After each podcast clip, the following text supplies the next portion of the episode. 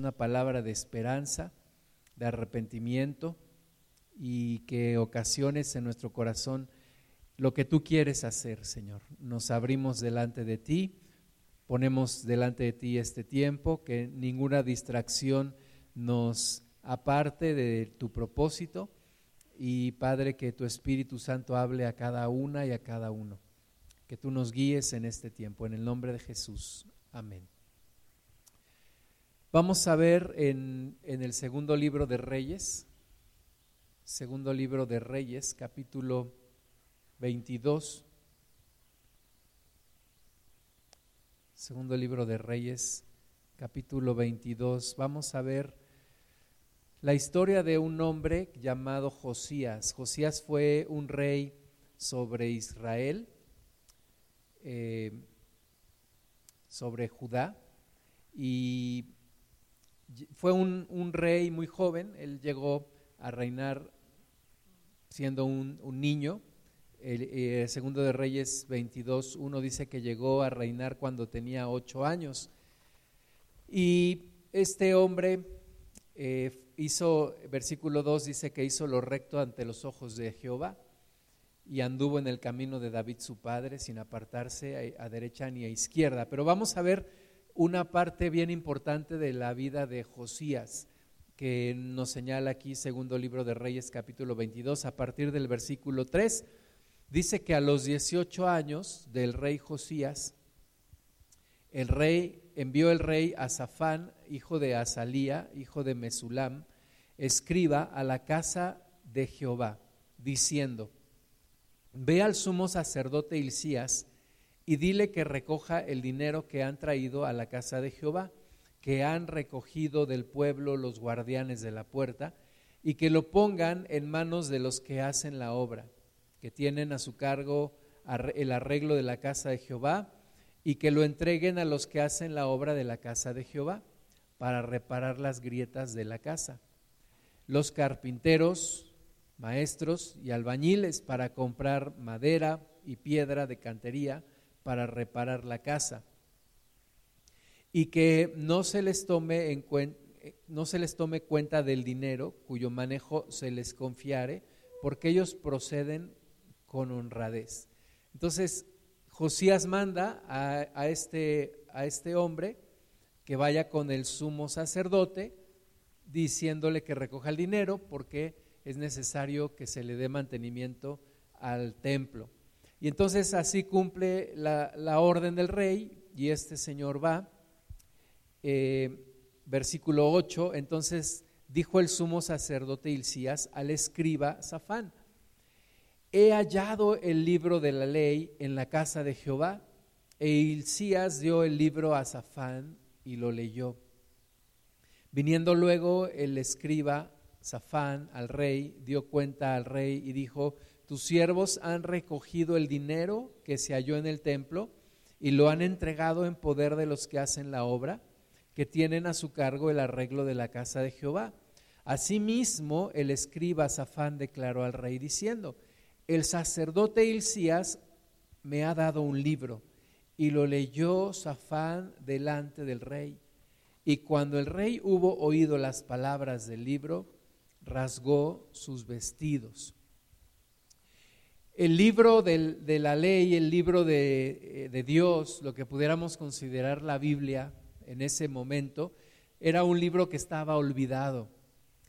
Tan olvidado que cuando lo encuentran es un verdadero hallazgo, es una verdadera noticia, porque dice el sumo sacerdote a ese enviado del rey, oye, dile al rey que hemos encontrado el libro de la ley, hemos encontrado la palabra de Dios, que por tanto tiempo había estado oculta o olvidada y más que nada ignorada por el pueblo. La palabra de Dios había estado siendo ignorada por el pueblo. Y tal vez sea como algunos de nosotros que tenemos una Biblia, pero esa Biblia está en algún lugar de la casa, en algún librero, o decimos, bueno, ya está disponible en Internet, pero jamás la abrimos y jamás la leemos. La palabra de Dios estaba olvidada, estaba escondida y era ignorada por el pueblo. Si no la podían leer, mucho menos la podían cumplir porque no la conocían. Así que cuando el escriba le lee al rey Josías la palabra de Dios, el rey se rasga los vestidos porque dice esto, esto que estamos viviendo eran tiempos difíciles para el pueblo de Dios. Dice esto que estamos viviendo es consecuencia de nuestra desobediencia, es consecuencia de haber olvidado la palabra de Dios. Y si olvidas la palabra de Dios, también te olvidaste de Dios. Y, rasga sus vestidos, versículo 12, luego el rey dio orden al sacerdote Hilcías, a, Icam, hijo de Safán, y a Bor, hijo de Micaías, al, al escriba Safán y a Azarías, siervo del rey, diciendo, Id y preguntad a Jehová por mí y por el pueblo y por todo Judá acerca de las palabras de este libro que se ha hallado, porque grande es la ira de Jehová que se ha encendido contra nosotros, por cuanto nuestros padres no escucharon las palabras de este libro para ser conforme a todo lo que nos fue escrito. Entonces el rey después de haber leído dice, ahora vayan ustedes, vayan a buscar a la profetisa y pregunten acerca de nosotros, porque todo este mal que estamos viviendo se debe a que nuestros padres se olvidaron de la palabra de Dios, se olvidaron de Dios, se olvidaron de los estatutos y mandamientos que Dios nos dio, y todo el mal que estamos viviendo es consecuencia de esto. Versículo 14, entonces fueron el sacerdote Hilcías y Aicam, Agbor, Safán y Asaías, a la profetisa Ulda, mujer de Salum, hijo de Tikva, hijo de Jarjás, guarda de las vestiduras, la cual moraba en Jerusalén, en la segunda parte de la ciudad, y hablaron con ella. Y ella les dijo, así ha dicho Jehová, el Dios de Israel, decid al varón que os envió a mí. Así dijo Jehová, he aquí yo traigo sobre este lugar y sobre los que en él moran, todo el mal del que habla este libro que ha leído el rey de Judá. Por cuanto me dejaron a mí y quemaron incienso a dioses ajenos, provocándome a ira con toda la obra de sus manos, mi ira se ha encendido contra este lugar y no se apagará. Eh, probablemente los libros o el libro que el rey había leído era el Pentateuco, los cinco libros que escribió Moisés, en donde se habla del pacto de Dios, en donde se enseña la ley, en donde escrito está que Moisés dio las órdenes al pueblo y la Biblia dice que roció con sangre de aquel animal sacrificado e hicieron pacto y el pueblo dijo, nosotros vamos a cumplir la ley de Dios y Moisés les dijo, y si no lo cumplieren, todas las maldiciones que están escritas en este libro vendrán sobre ustedes, y todas las plagas de Egipto vendrán sobre ustedes. Ellos dijeron, cumpliremos con la palabra de Dios. Pero a lo largo del tiempo se olvidaron de la palabra, se olvidaron del pacto que habían hecho, se olvidaron de enseñar a la siguiente generación y llega un momento en la historia del pueblo de Judá que se encuentran completamente apartados de la voluntad de Dios. Pero Josías al mandar a reparar el templo se encuentra en el libro de la ley, lo lee y dice, ¿qué ha pasado con esto? Consultemos a la profeta y entonces resulta que ella confirma, viene maldición, viene mal porque se han apartado de Dios, porque han ofrecido a dioses ajenos y no han honrado el pacto de Dios. Versículo 18, mas al rey de Judá que os ha enviado, para que preguntaseis a Jehová, diréis así, así ha dicho Jehová, el Dios de Israel, por cuanto oíste las palabras del libro, y tu corazón se enterneció, y te humillaste delante de Jehová, cuando oíste lo que yo he pronunciado contra este lugar y contra sus moradores, que vendrán a ser asolados y malditos, y rasgaste tus vestidos y lloraste en mi presencia, también yo he oído, dice Jehová por tanto, he aquí, yo te recogeré con tus padres y serás llevado a tu sepulcro en paz, y no verán tus ojos todo el mal que yo traigo sobre este lugar. Y ellos dieron al rey la respuesta. Y nos habla también de un Dios que perdona. Nos muestra un arrepentimiento verdadero de parte de Josías.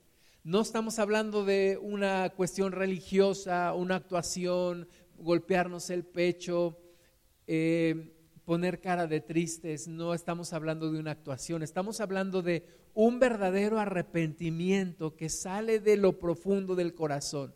Cuando conocemos la palabra de Dios, cuando vemos lo que está pasando alrededor y analizamos en la perspectiva, no nuestra, sino en la perspectiva de Dios mostrada en su palabra, todo lo que estamos viviendo, necesitamos entender que hay necesidad de arrepentirnos y que Dios haga una obra en nuestro corazón de tal manera que nos arrepintamos. Pero el rey no se quedó solamente ahí con esa palabra. Eh, segundo libro de Reyes, capítulo 23, versículo 1, dice, entonces el rey mandó reunir con él a todos los ancianos de Judá y de Jerusalén.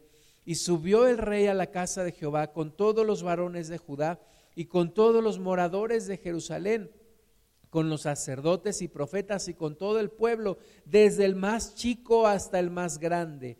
Y leyó, oyéndolo ellos, todas las palabras del libro del pacto que había sido hallado en la casa de Jehová. Y poniéndose el rey en pie junto a la columna, hizo pacto delante de Jehová de que irían en pos de Jehová y guardarían sus mandamientos, sus testimonios y sus estatutos con todo el corazón y con toda el alma y que cumplirían las palabras del pacto que estaban escritas en aquel libro. Y todo el pueblo confirmó el pacto. Entonces mandó el rey al sumo sacerdote Hilcías, a los sacerdotes de segundo orden y a los guardianes de la puerta, que sacasen del templo de Jehová todos los utensilios que habían sido hechos para Baal, para Acera y para el ejército de los cielos, y los quemó fuera de Jerusalén en el campo de Cedrón e hizo llevar las cenizas de ellos a Betel.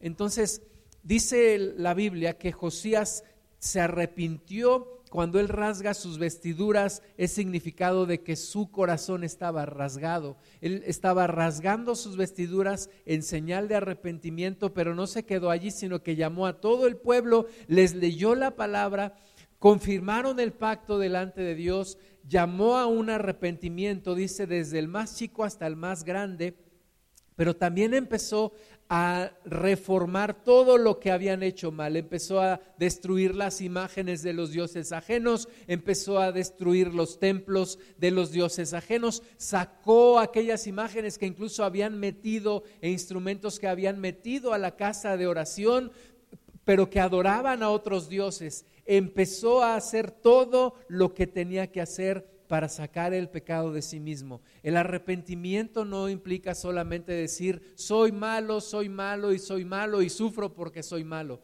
No, el arrepentimiento significa humillarse delante de Dios, pedirle perdón y corregir las cosas en donde estoy mal sacar todo aquello que está desagradando a Dios y que finalmente me ha traído una maldición, porque el pecado trae maldición. El pecado no solamente es algo que perjudica o que desagrada al corazón de Dios, el pecado es algo que me perjudica a mí, que trae la ira de Dios sobre mi vida.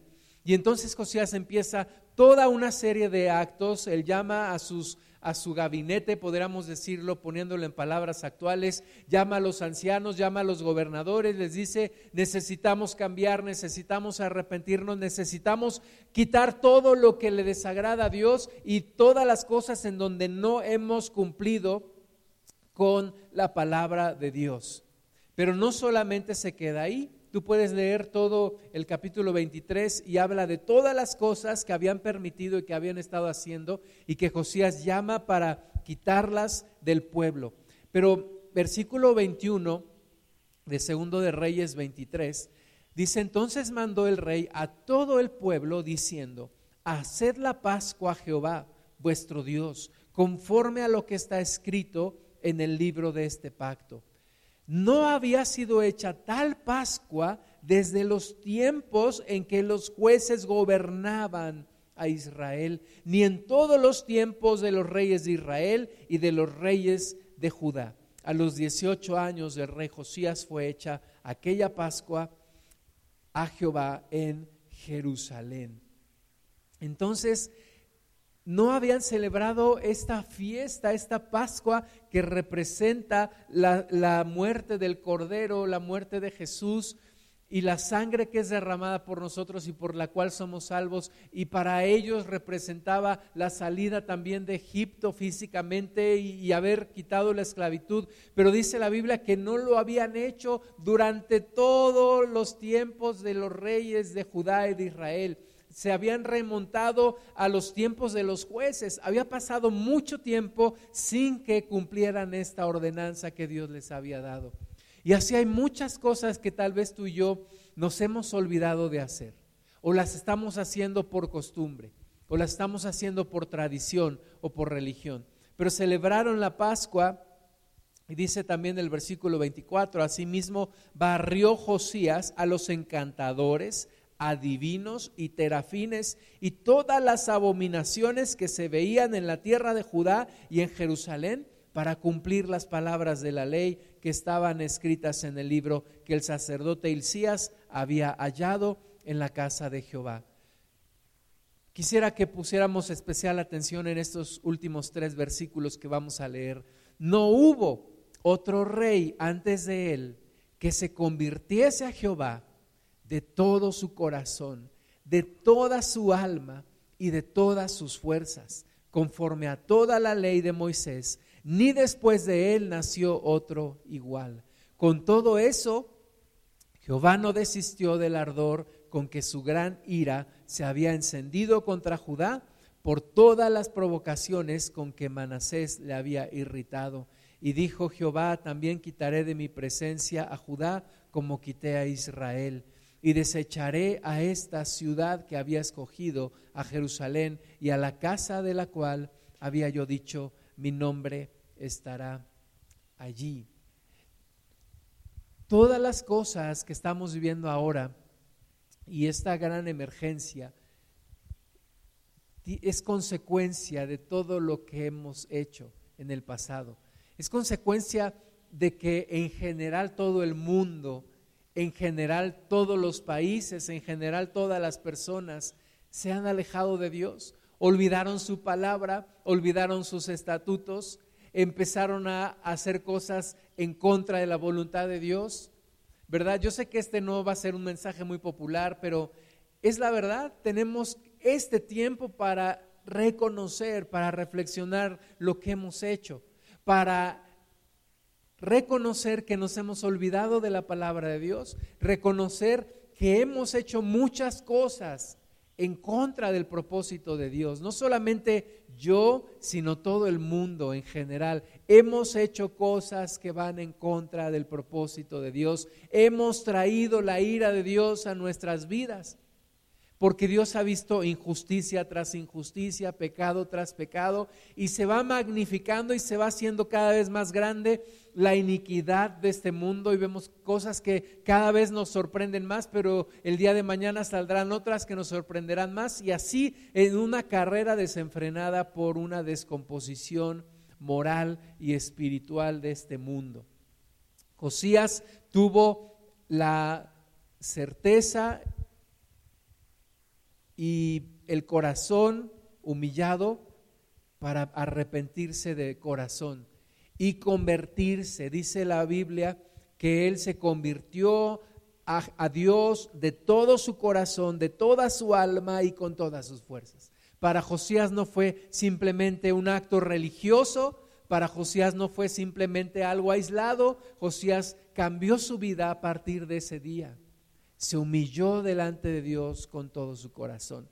Ahora, Josías tuvo un, un bisabuelo que se llamó Ezequías. Vamos un poquito antes aquí en segundo libro de Reyes, vamos al capítulo 20. Y aunque no lo conoció físicamente, pero tiene rasgos de su bisabuelo Ezequías. Eh, segundo libro de Reyes capítulo 20 versículo 1 dice, en aquellos días Ezequías cayó enfermo de muerte y vino a él el profeta Isaías, hijo de Amós, y le dijo, Jehová dice así, ordena tu casa porque morirás y no vivirás. Imagínate la escena, está el rey ahí en su casa, viene el profeta, este hombre lo ve y tal vez dice que bueno, el profeta de Dios viene a verme, pero Isaías le dice, así te dice el Señor, vas a morir, ordena tus cosas porque vas a morir, no vivirás. Estando enfermo, Ezequías cayó enfermo de muerte. Y muchas veces pensamos que la vida es algo que nos va a durar para siempre, la vida en este mundo. Pensamos que podemos ir, hacemos planes, voy a hacer esto, voy a hacer aquello, voy a tengo tales planes por hacer. Pero no tomamos en cuenta a Dios. Nos obstinamos en nuestras cosas, en nuestros planes, en nuestra forma de ser y a Dios lo sacamos completamente de nuestros planes y de nuestra vida y Dios no entra en nuestros planes y no tengo tiempo para Dios, no tengo tiempo para la religión, no tengo tiempo para esas cosas. Pero un día, un día nos será claro que esta vida está contada. No vamos a vivir para siempre en este planeta. A Ezequías le llegó el, el día, a Ezequías le llegó el tiempo Muchos mueren sin ser avisados, pero Ezequías fue avisado y le dijo al profeta, dice el Señor que vas a morir, ordena tus cosas, no vas a vivir, no te vas a levantar de esta enfermedad. Ordena tus cosas porque vas a morir. ¿Y cuál fue la reacción de Ezequías? Versículo 2. Entonces él volvió su rostro a la pared y oró a Jehová y dijo, te ruego Jehová te ruego que hagas memoria de que he andado delante de ti en verdad y con íntegro corazón y que, y que he hecho las cosas que te agradan. Y lloró Ezequías con gran lloro, con gran lloro. Por eso te decía que Josías tiene una gran similitud con su bisabuelo Ezequías. Porque en el momento de la tragedia, en el momento del dolor, en el momento del problema, se arrepienten delante de Dios. ¿Verdad? Hay como tres posibles actitudes que una persona puede tomar cuando se encuentra en problemas. La primera es renegar de Dios, seguir ignorando a Dios, obstinarse en su corazón. La segunda es arrepentirse delante de Dios es verdaderamente llorar delante de Dios, rogarle al Señor, ponerse a cuentas con Dios. Y la tercera es no hacer nada, como pensando, esto va a pasar y seguramente no nos va a pasar nada.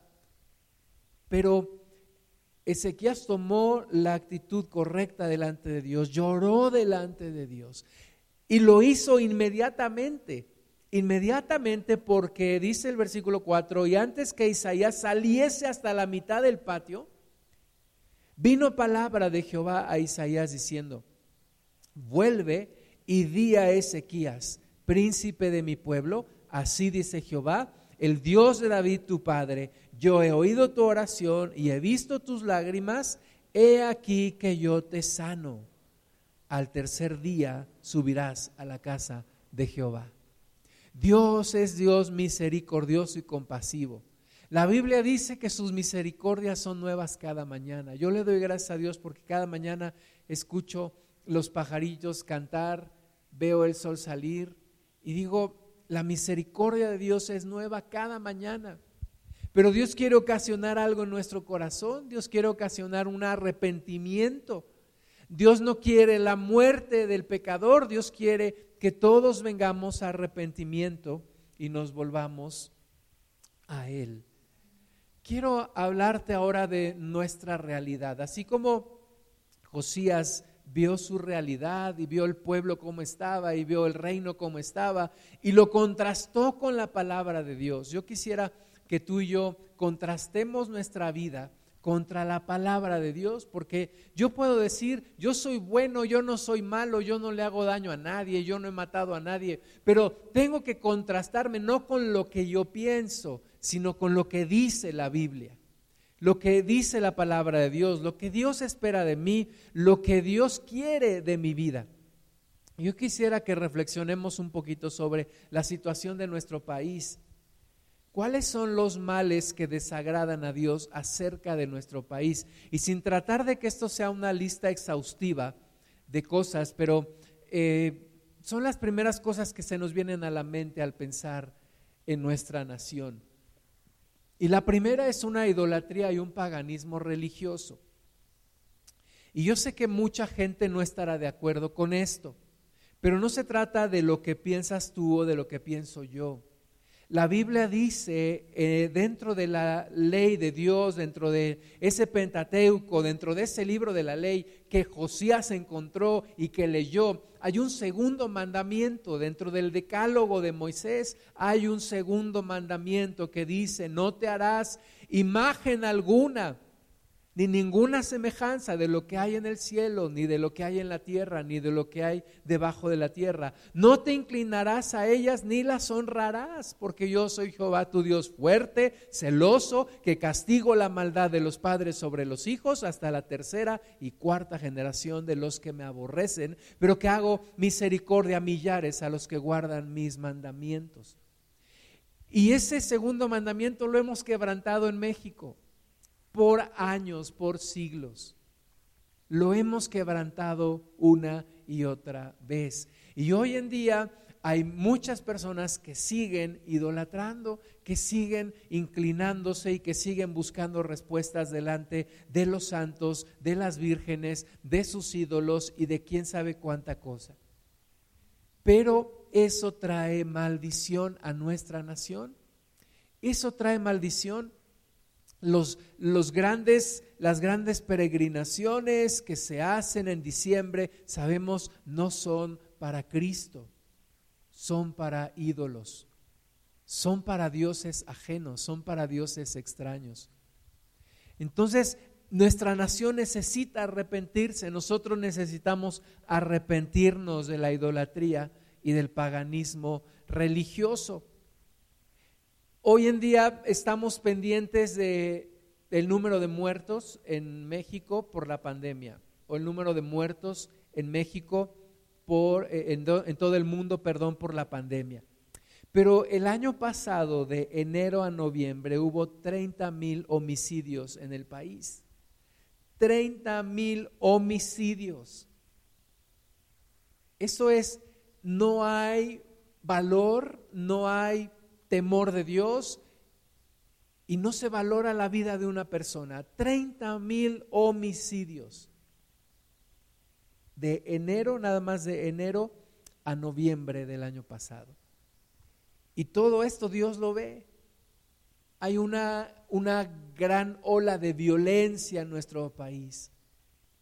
Y esto trae maldición. Esto maldice la tierra.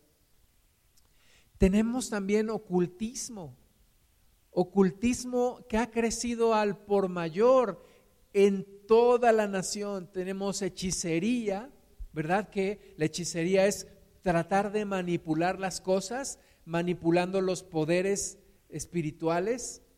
Tenemos santerismo, tenemos adivinación, tenemos adoración a la muerte, tenemos un montón de doctrinas orientales que han llegado a, México. Tenemos un montón de ocultismo. Y el ocultismo, dice la palabra de Dios, es maldición a la tierra. Maldición a la tierra. Es como si tú agarras tu jardín y siembras puros espinos y, puras plantas malas. ¿Y qué, ¿Y qué te esperas al sembrar todo eso? Pues que haya maldición en, en tu jardín. Y si tú siembras en esta nación puro ocultismo, que son invocaciones al diablo, al enemigo de Dios y el enemigo del hombre, pues lo único que haces es maldecir la tierra. Hay injusticia y abuso. Nuestra nación se reconoce, se distingue a nivel mundial por ser un país en donde hay impunidad. Sabemos que en México no reina la justicia, sino aquel que suelta más dinero. Dicen noticias internacionales que la impunidad en, México llega al 99%, el 99% de los delitos no se castigan. Cifras más conservadoras dicen, bueno, más del 90% de los delitos denunciados en el país no se resuelven. Hay injusticia, unos contra otros. Se aprovecha el más fuerte del más débil. Hay materialismo y arrogancia.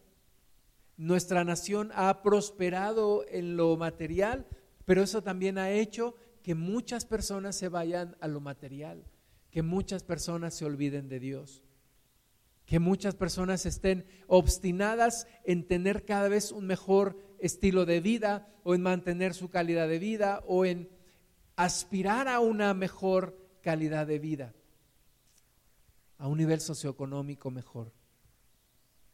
Tenemos secularismo y ateísmo.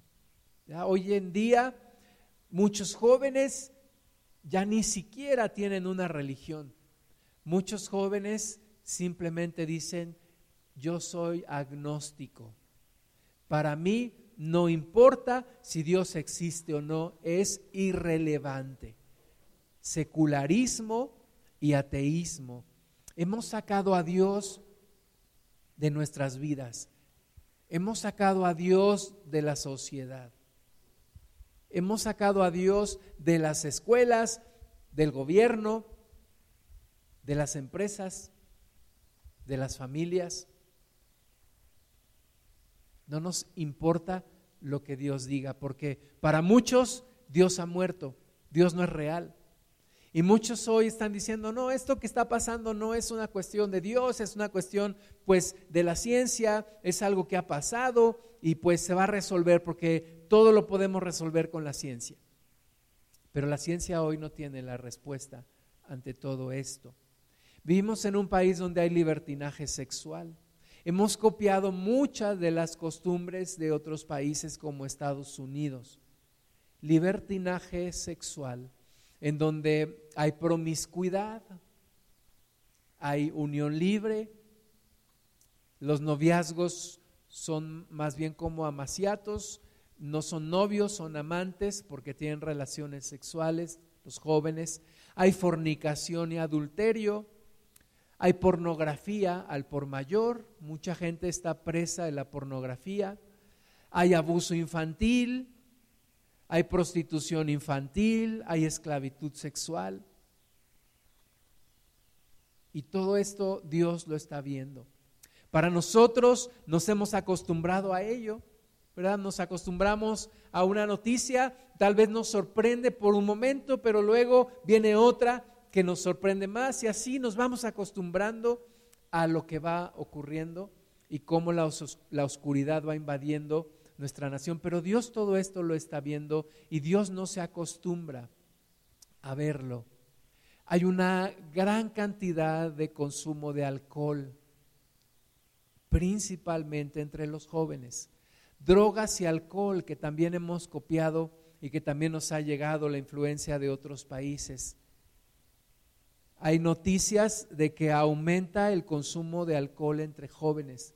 Tú puedes pasar, gracias a Dios, que ahora todos los bares están cerrados, todos los antros están cerrados, pero podías pasar en, antes de esta contingencia y no solamente los viernes, sino los jueves y también los lunes y casi cualquier día de la semana, pasar por alguno de estos lugares y encontrar un montón de jóvenes alcoholizándose, drogándose. Y de nuevo, aunque nosotros nos hemos acostumbrado a eso, delante de Dios esto es inaceptable, porque Dios no te creó para que te estés alcoholizando, Dios no te creó para que te estés drogando, Dios no te creó para que abras puertas al demonio y posea tu vida. Y de nuevo, hoy todos están al pendiente de las cifras de los muertos por el coronavirus Qué bueno que estemos al pendiente de las cifras, pero también hay que estar al pendiente de otros que mueren. En 12 años, 12 años de legalización del aborto en la Ciudad de México, más de 209 mil mujeres recurrieron a abortar. Esto quiere decir más de 209 mil bebés que fueron asesinados. 209 mil. Primero Dios que no lleguemos a esa cifra por el coronavirus, pero 209 mil bebés mutilados, asesinados en el, en, en, la etapa más vulnerable de sus vidas, donde no se pueden defender, donde no pueden ni siquiera gritar. Y todavía seguimos encontrando publicidad, la anterior, publicidad que dice el aborto legal, la ley te protege. Le llaman eh, maternidad planeada. Puedes abortar. Dice una mujer que una mujer es más que un cuerpo condenado por su biología. Y verá, podemos encontrar un montón de argumentos para, para justificar el aborto. Pero delante de Dios, de nuevo, esto es injustificable. Y nuestros senadores y nuestros diputados están orgullosos porque México es un país en donde la legalización del aborto sigue avanzando y nos vamos convirtiendo en un país moderno. Pero delante de Dios nos hemos convertido en un país perverso, en un país que asesina a los bebés, que mata a los bebés. Y hay perversión y sodomismo nosotros le llamamos lucha por los derechos humanos, pero delante de Dios es perversión y sodomismo. Un hombre teniendo relaciones sexuales con otro hombre, nosotros le llamamos modernidad, apertura de mente. Tienen derecho a ser felices. Una mujer metiéndose con otra mujer, pero la Biblia le llama perversión delante de Dios es inaceptable, inaceptable. Dentro del libro de la ley, dentro del Pentateuco que encontró Josías, se condena el sodomismo, se condena la homosexualidad y el lesbianismo. Pero nuestra sociedad lo hemos adoptado y hay indicadores de qué tanto vamos avanzando y hay comparación en todos los países del mundo, qué tanto se está avanzando en la aceptación, en la propagación, en la educación de la homosexualidad como una alternativa para los niños. Estamos pervirtiendo y estamos permitiendo que se pervierta a los niños.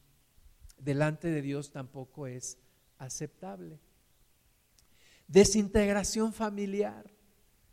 México tradicionalmente era visto como un país en donde se cuidaba la familia, en donde yo me acuerdo la, crisis de las crisis de los años 80, 90, mucha gente decía, hemos logrado sobrevivir a la crisis porque en gran parte la familia está unida.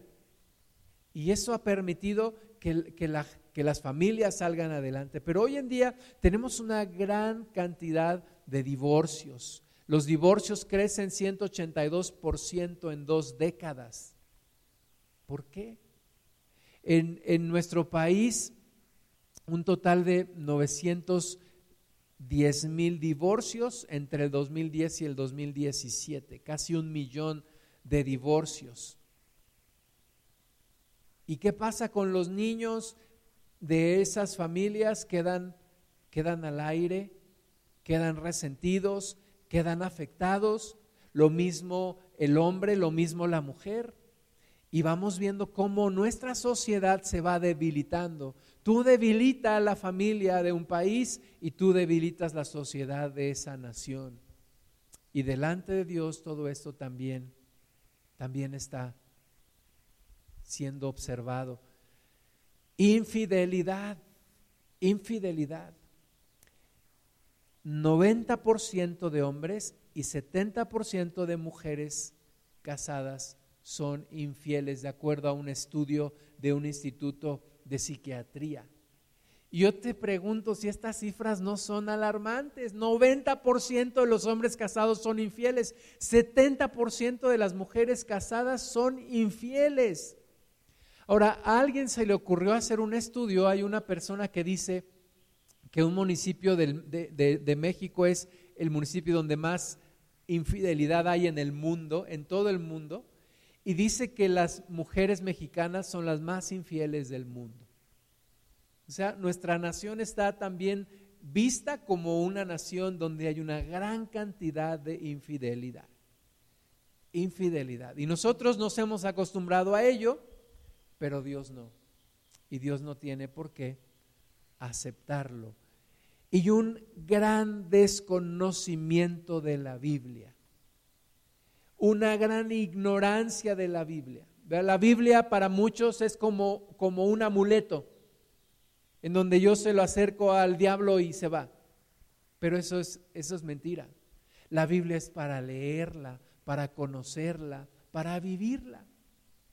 Y todas las abominaciones y todas las perversiones que se están viviendo en nuestra nación son consecuencia de ignorar la palabra de Dios, de ignorar la Biblia, ni siquiera leerla. Muchos dicen es que es difícil de leer, pero nunca lo han intentado leer. Muchos dicen es que se necesita de alguien que me la interprete, pero nunca han intentado leerla y pedir dirección a Dios para interpretarla. Estamos viviendo en una nación en donde nos hemos olvidado de la palabra de Dios y vemos a Dios como el genio de la lámpara maravillosa, ¿verdad? Eh, a quien le podemos pedir un deseo. Y yo le pido un deseo a Dios y Dios me lo tiene que cumplir. Pero Dios no está para cumplir deseos. Dios no es el genio de la lámpara maravillosa. Yo estoy para cumplir los propósitos de Dios. Tú estás para cumplir los propósitos de Dios. Tú no puedes meter a Dios para que cumpla tus propósitos. Tú tienes que acoplarte a los propósitos de Dios. Y una gran cantidad de amor al dinero. Vivimos en una sociedad en donde hay gente que no se tienta el corazón para matar a alguien por 100 pesos, por 500 pesos o simplemente porque no traía nada. Amor al dinero, matrimonios desintegrados. ¿Por qué? Porque quiero seguir con mi carrera profesional. Trabajamos mucho, tenemos casas más grandes, pero hogares destruidos, desintegrados. Tenemos buenos carros, pero hemos descuidado lo más importante. Mucha gente incluso deja de ir a la iglesia los domingos porque quiere trabajar, porque quiere conservar un estatus socioeconómico, un nivel socioeconómico. Una gran cantidad de amor al dinero. Y de nuevo, no quisiera ser exhaustivo en la lista, pero son las primeras cosas que me vienen me vienen a la mente al pensar en nuestra nación. Eh, Gálatas 5, 19 al 21 dice, manifiestas son las obras de la carne, que son adulterio, fornicación, inmundicia, lascivia, idolatría, hechicerías, enemistades, pleitos, celos, iras, contiendas, disensiones, herejías, envidias, homicidios, borracheras, orgías y cosas semejantes a estas acerca de las cuales os amonesto, como ya os lo he dicho antes, que los que practican tales cosas no heredarán el reino de Dios. Todas estas cosas, aunque sean aceptables socialmente, para Dios no son aceptables. Aunque para nosotros nos hemos acostumbrado a ellas, Dios no se acostumbra a ellas y los que viven esclavos de estas cosas no heredarán el reino de Dios porque la paga del pecado es muerte. Dice Romanos 6:23, la paga del pecado es muerte y seguirá siendo muerte. Aunque nosotros legalicemos todos los pecados, socialmente aceptemos todos los pecados, socialmente aceptemos las perversiones, pero para Dios las cosas no cambian. Dios dice, la paga del pecado es muerte, pero la dádiva de Dios es vida eterna en Cristo Jesús, Señor nuestro. Estamos viendo en las noticias todo lo que está pasando en diversos lugares del mundo. Pensamos en la ciudad de Nueva York, todo lo que está ocurriendo. Nueva York concentra la mitad de los casos de coronavirus en Estados Unidos. Y es una gran ciudad y es una ciudad, algunos dicen que es el ombligo del mundo es el epicentro de la sociedad posmoderna, pero hoy es el epicentro también de la pandemia. Y es un lugar en donde, en donde fluyen muchas cosas, es el centro también de avaricia mundial, ¿verdad? Es el centro financiero más importante del mundo, pero también de avaricia, también de prostitución, también de drogadicción, también de producción de muchas cosas que van en contra de la voluntad de Dios. La paga del pecado es muerte, pero tenemos la dádiva de Dios que es vida eterna en Cristo Jesús. Y el propósito del mensaje de la palabra de Dios no es simplemente hacernos sentir mal, sí es confrontarnos con el pecado, pero es movernos al arrepentimiento, movernos al arrepentimiento. Dice Miqueas capítulo 3 versículo 9, oíd ahora esto, jefes de la casa de Jacob y capitanes de la casa de Israel, que abomináis el juicio y pervertís todo el derecho, que edificáis a Sión con sangre y a Jerusalén con injusticia.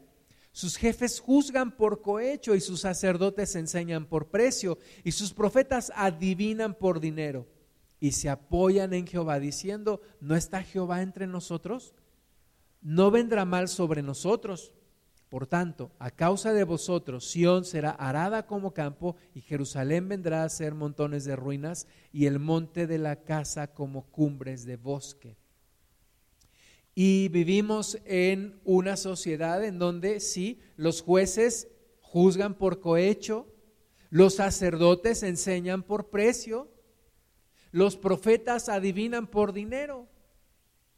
Y todavía decimos, Dios está con nosotros, Dios nos ama no nos va a pasar nada malo. Cuando que lo que debíamos de hacer es arrepentirnos, arrepentirnos, como hizo Josías, como hizo Ezequías.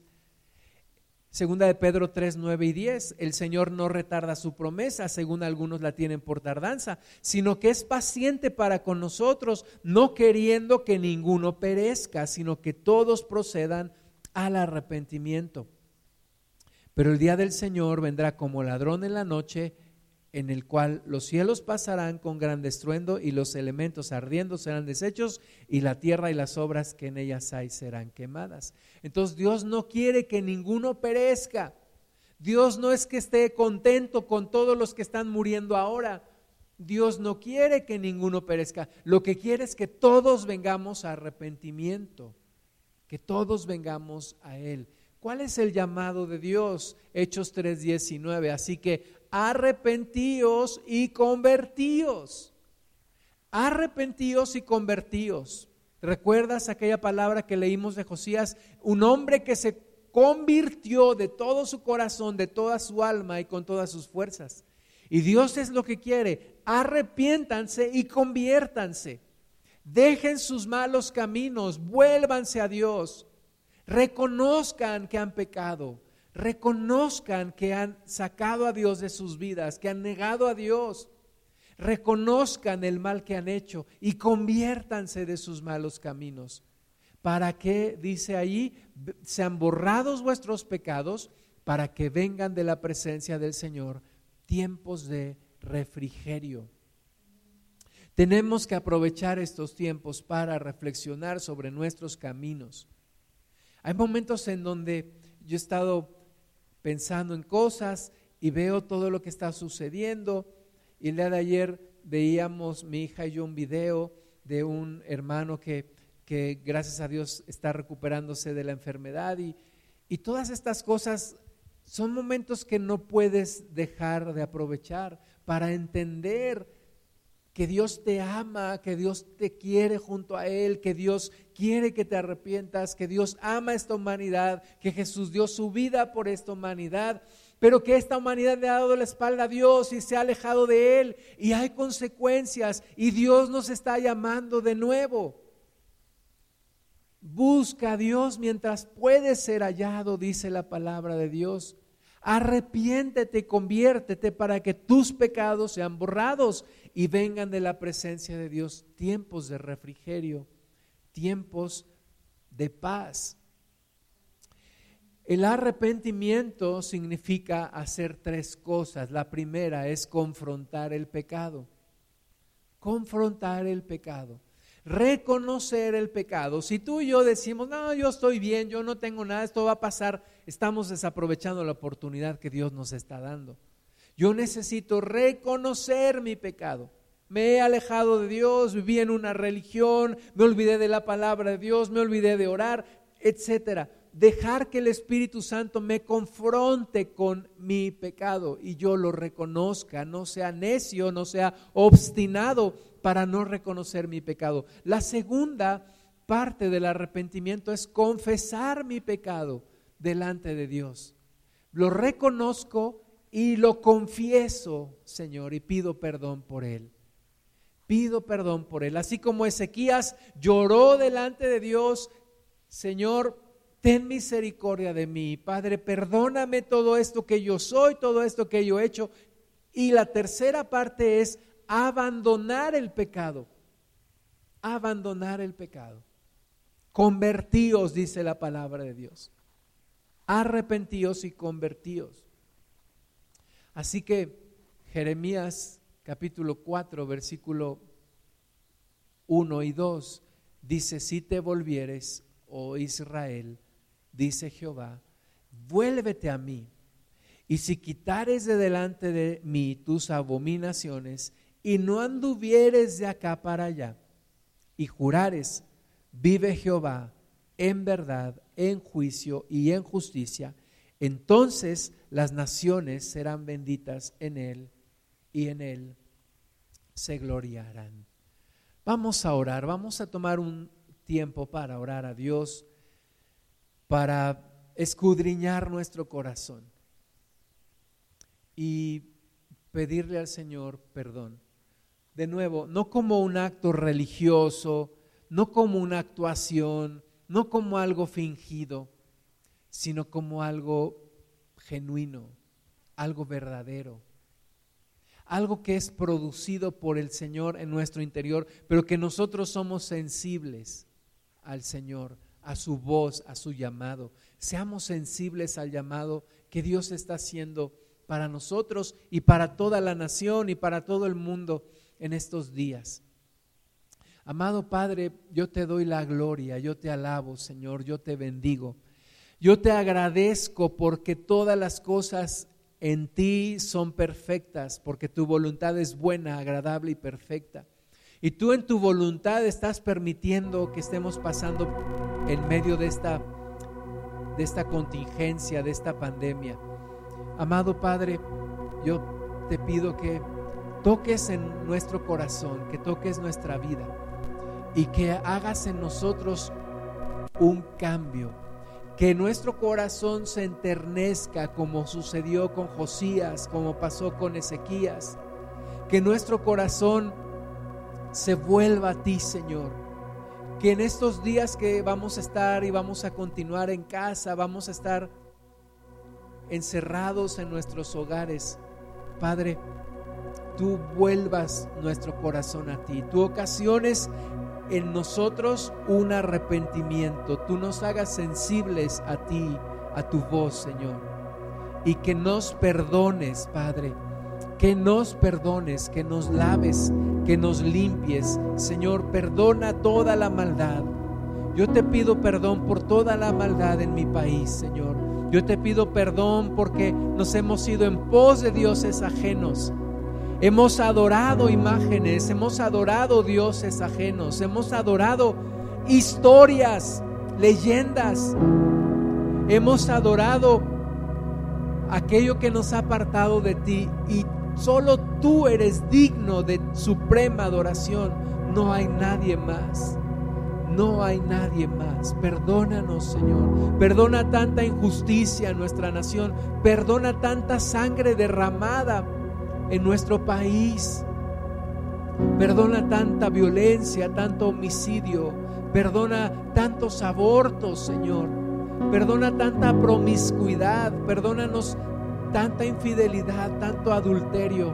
Perdónanos tantos divorcios, tantos niños abandonados. Perdónanos todo el amor al dinero que hemos tenido.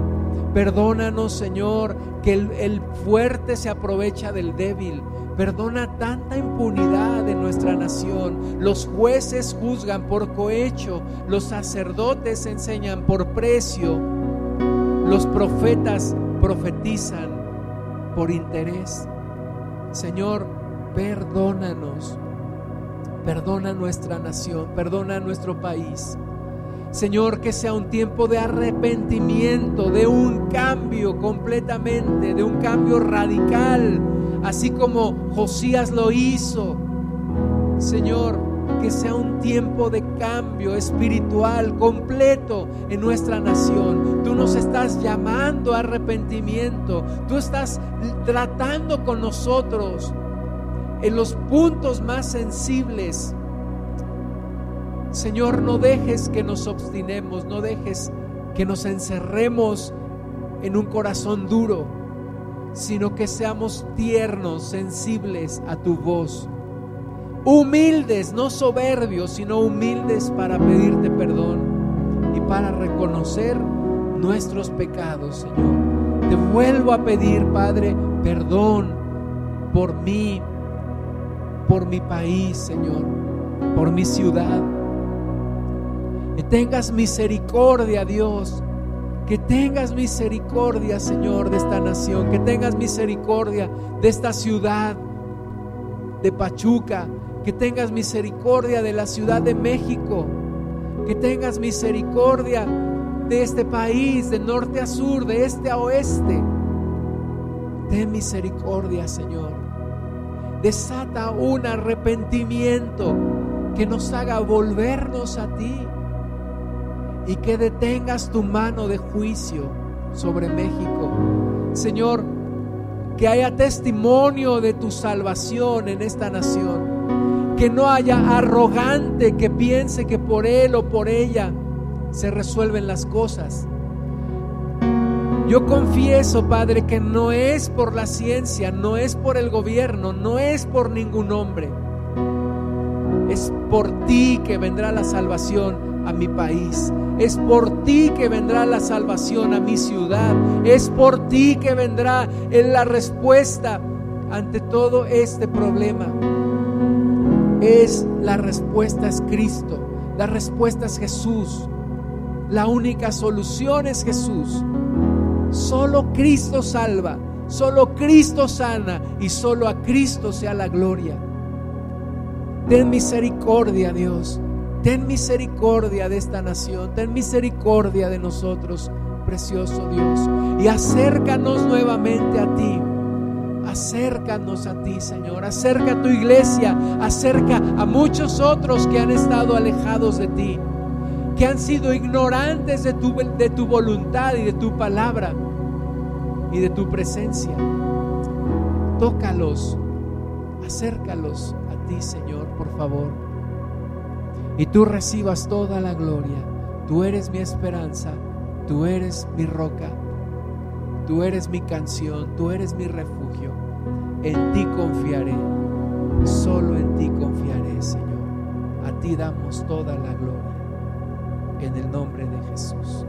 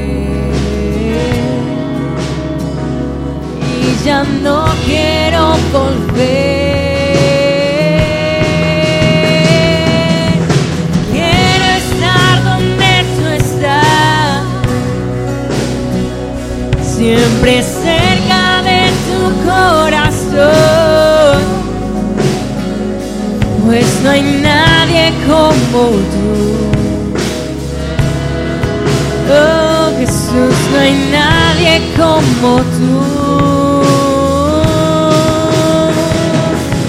Yo quiero estar donde tú estás, siempre cerca de tu corazón, pues no hay nadie como tú. No, no, no no hay nadie como tú.